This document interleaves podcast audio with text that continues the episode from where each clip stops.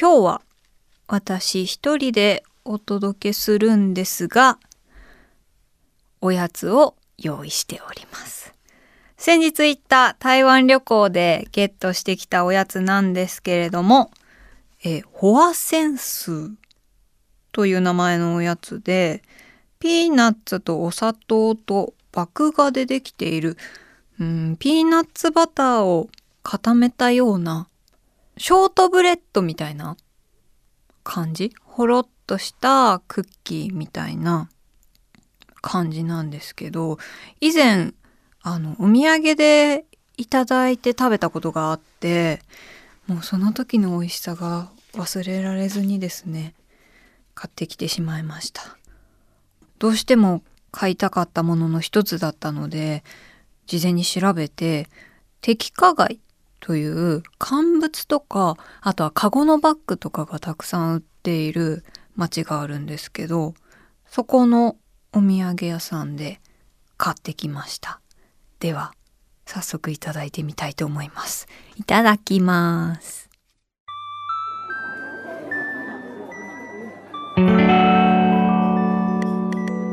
賑やかな大通りから一本路地を入ったところにある町の小さな喫茶店。テーブルを通り抜けた先には小さな扉。ここが好き収集クラブの入り口。美味しいお菓子を食べながらあの人やこの人の好きを収集する秘密のクラブ。会員番号00番は私おみゆこと小谷美優今回は会員の皆さんから届いたお便りを紹介します。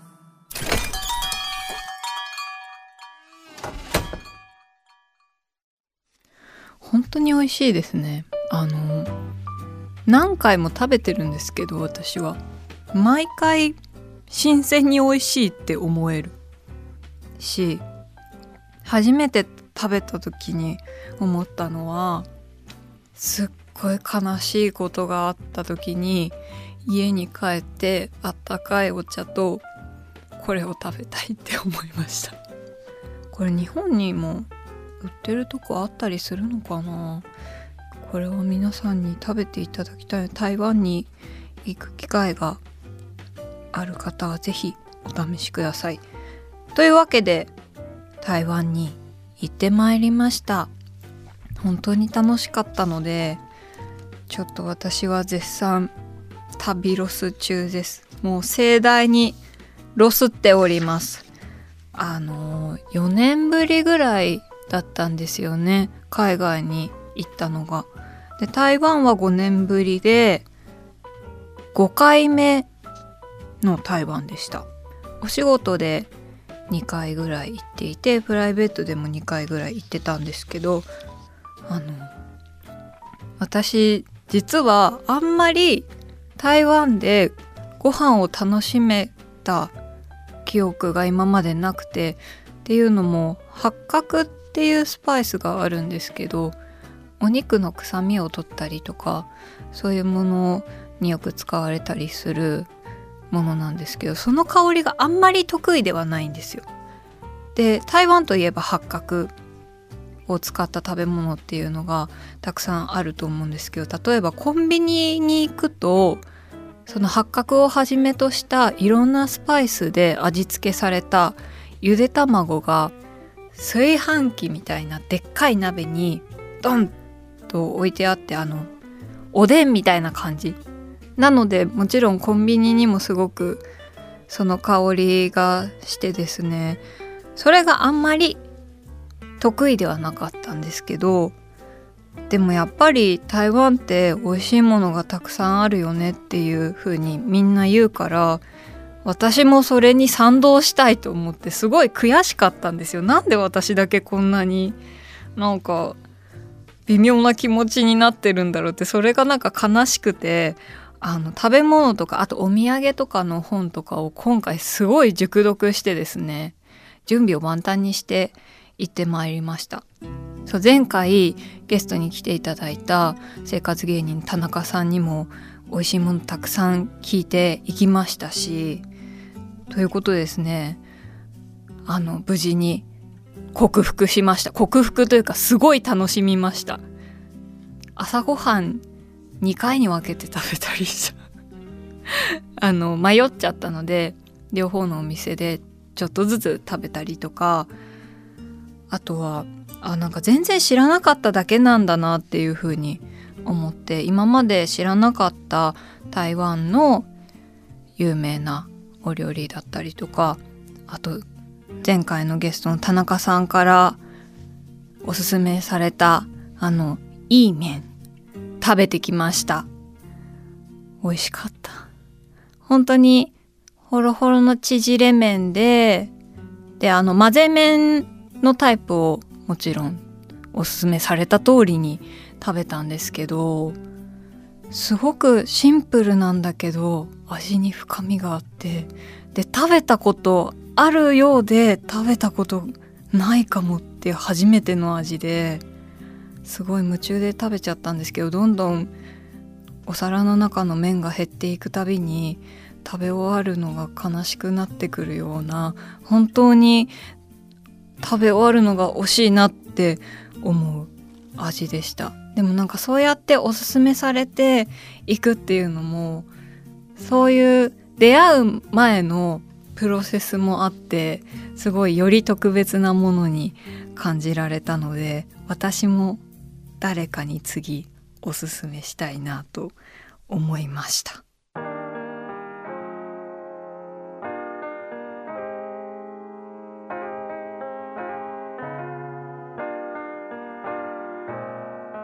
さあ今日は会員の皆さんから届いたお便りを紹介します。好き収集クラブでは会員の皆さんが今集めているものことを教えていただいているんですが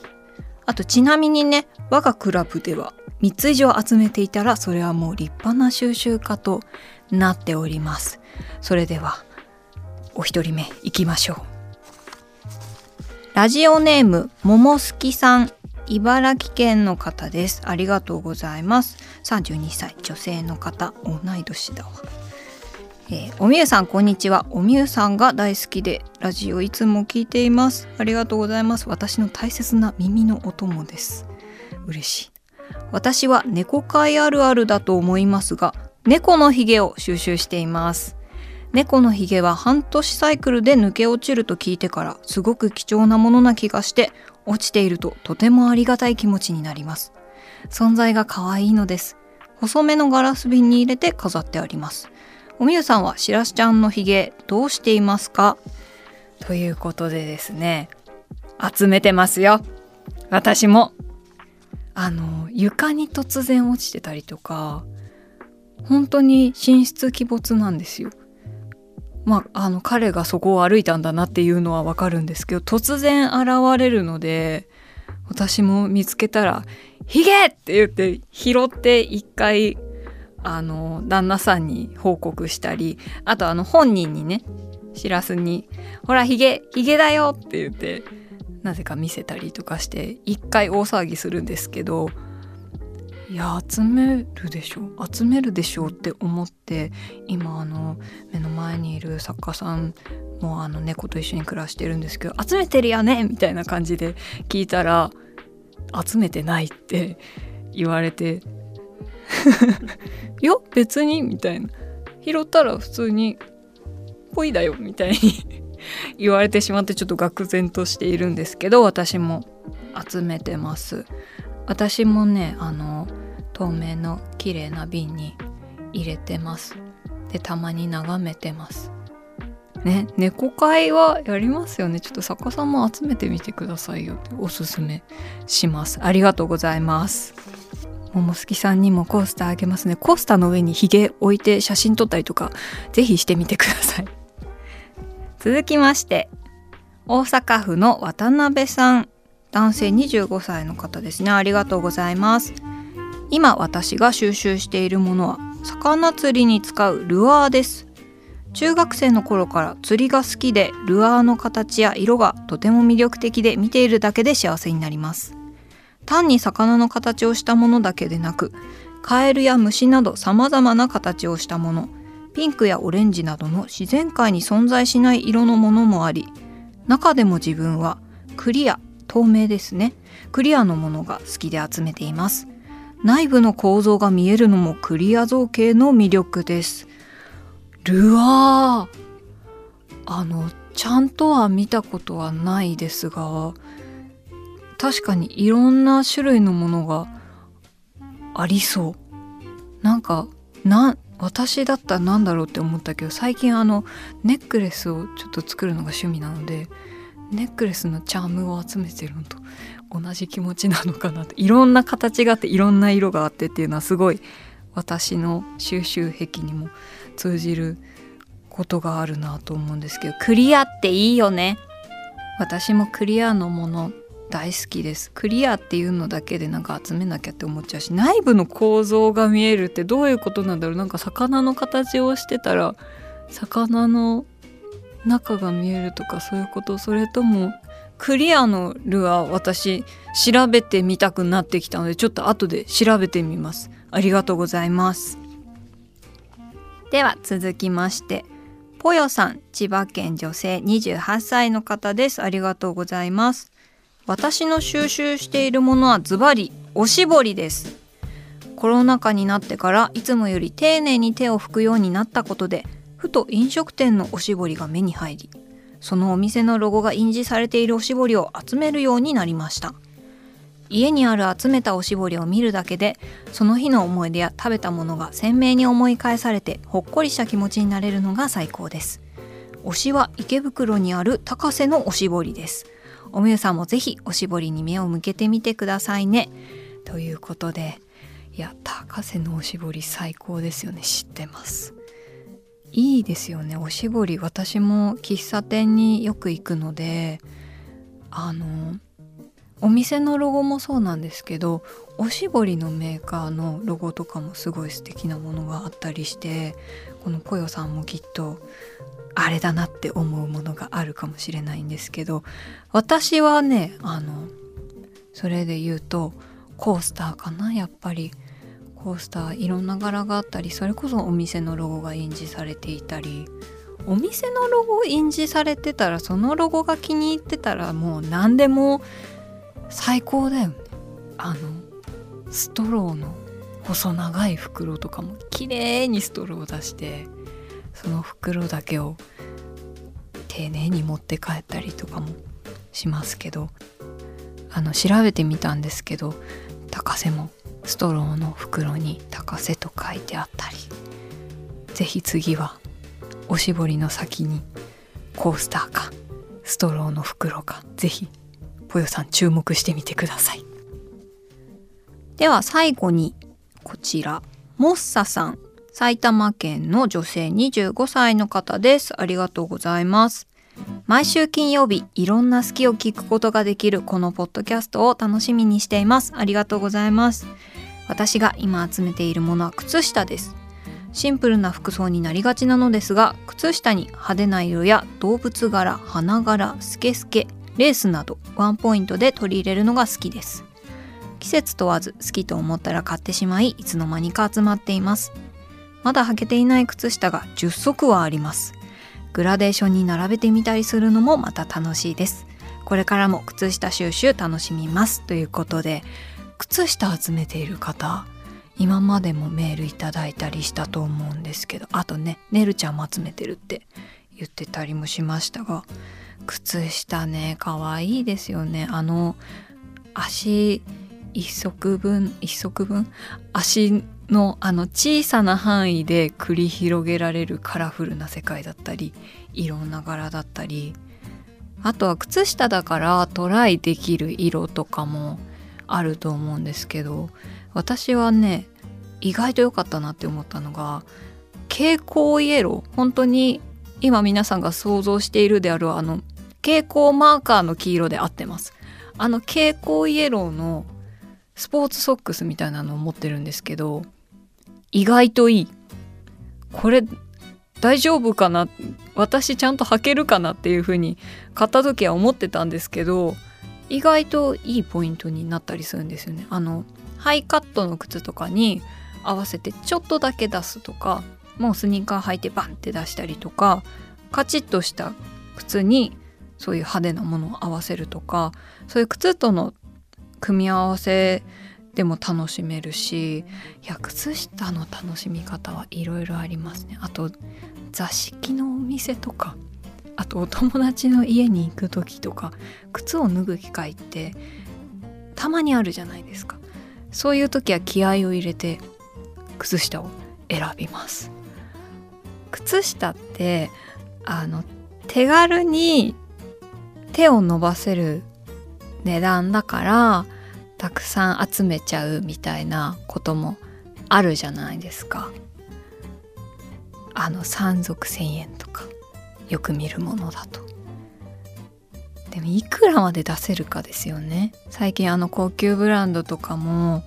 靴下をたくさん作っているのを見かけますがえー、いくらまで出せるかな。うーん。もし多分すごく気に入ってたら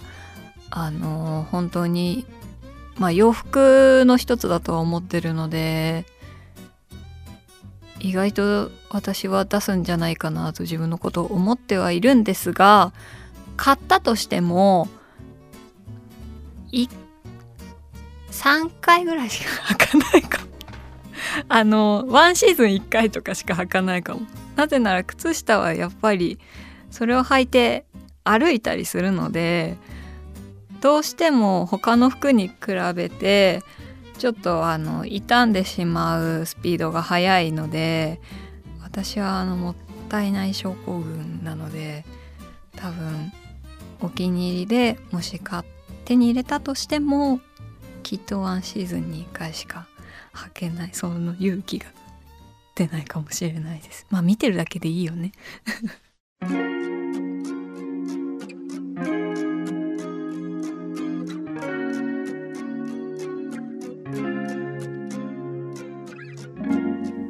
今日は最近の私の活動についてもお話しできればと思っているんですが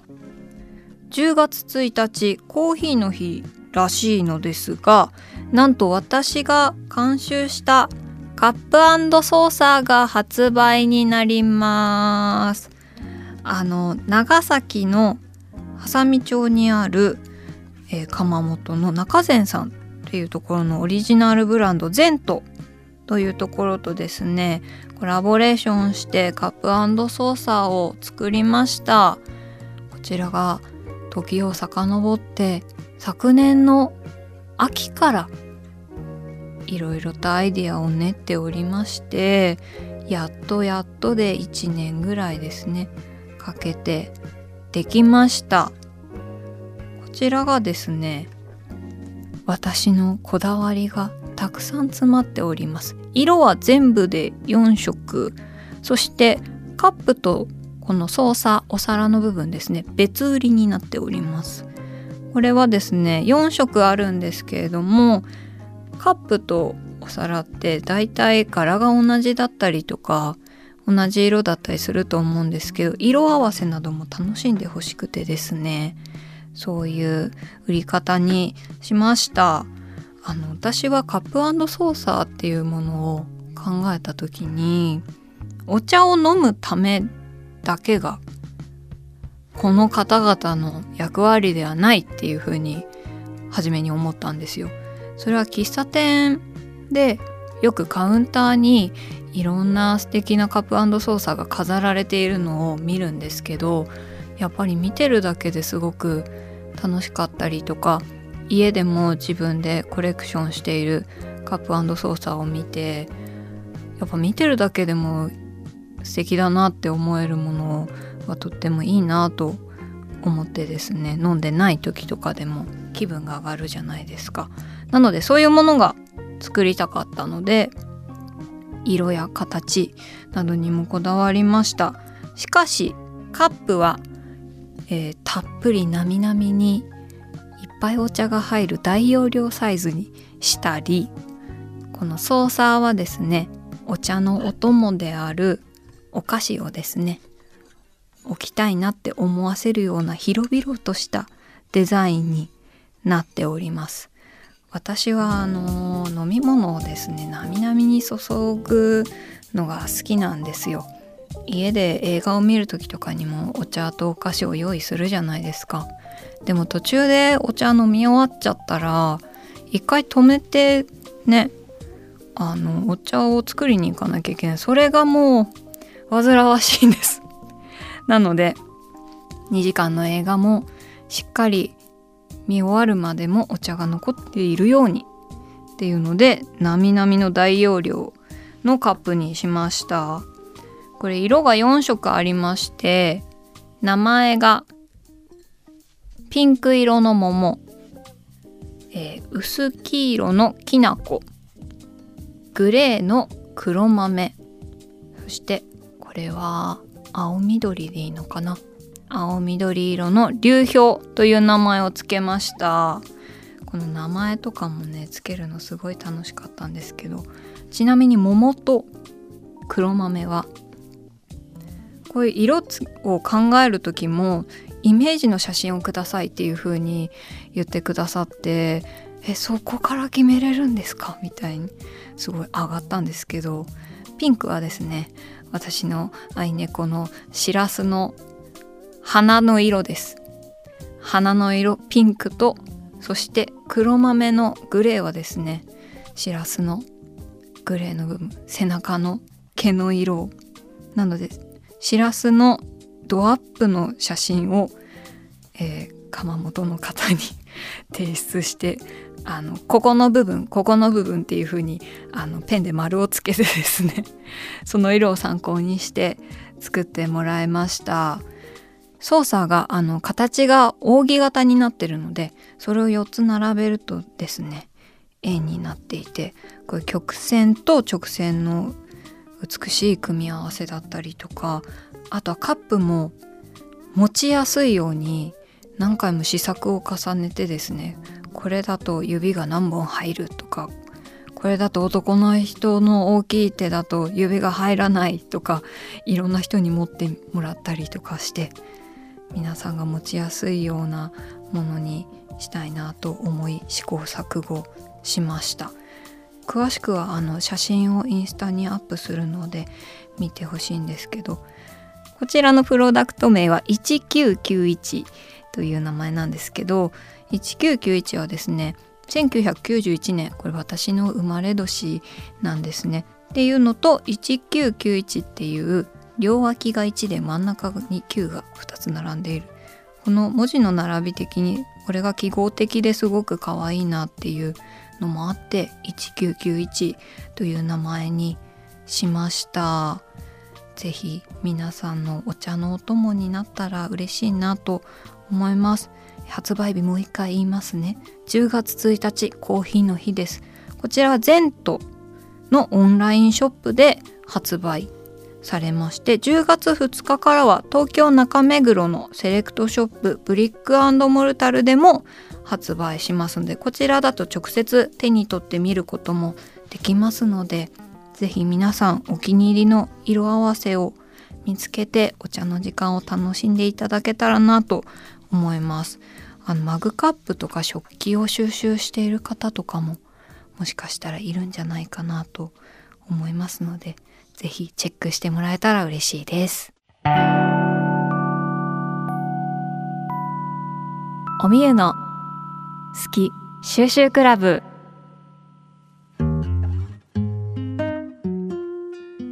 今回は好き収集クラブの会員の皆さんから届いた今集めているものことのお便りを紹介しました、えー、そして最近の私のあれこれ台湾だったりあと新しく作ったものだったりのお話もしましたがやっぱり集めるっていいですね。台湾でも串買ってきました。やっぱり。そしたらねあのお土産だと思われちゃって串を5個か持ってレジに行ったら10個買ったらもう1個つけてあげるよって言われて「アイムコレクティング」っていう大きな声でこれ合ってんのかもよくわかんないんですけど「アイムコレクティング」って大きい声で言ってめっちゃ恥ずかしい「あオッケーオッケー」って言われて。っていうことがありました。シンガポールで串をたくさん買った時は何も言われずにすごい不思議そうな顔で見られたんですけど台湾ではお土産だっていうふうに思われましたという報告です。そして、えー、こんなメッセージも届いてるので最後にご紹介させてください。ラジオネーム M さん岡山県の27歳女性の方ですね。ありがとうございます。はじめまして大好きな長浜ねるさんが初回ゲストだったことをきっかけにこのラジオに出会いおみゆさんの素敵な雰囲気に虜になって今日まで聞き続けています。ありがとうございます。これまでしなくてはいけないことに日々心身を尽くして好きを我慢して見失っていた私に好きについて話すおみゆさんとゲストの方のラジオ越しのお姿はまっすぐと突き刺さりました。眩しくて羨ましくて苦しくて救われました。私は今好きを取り戻すリハビリ中です。また自分の好きを見つけた時はお便りさせていただきますね。そしてありがとうございます。これからもずっと楽しみにしています。ということで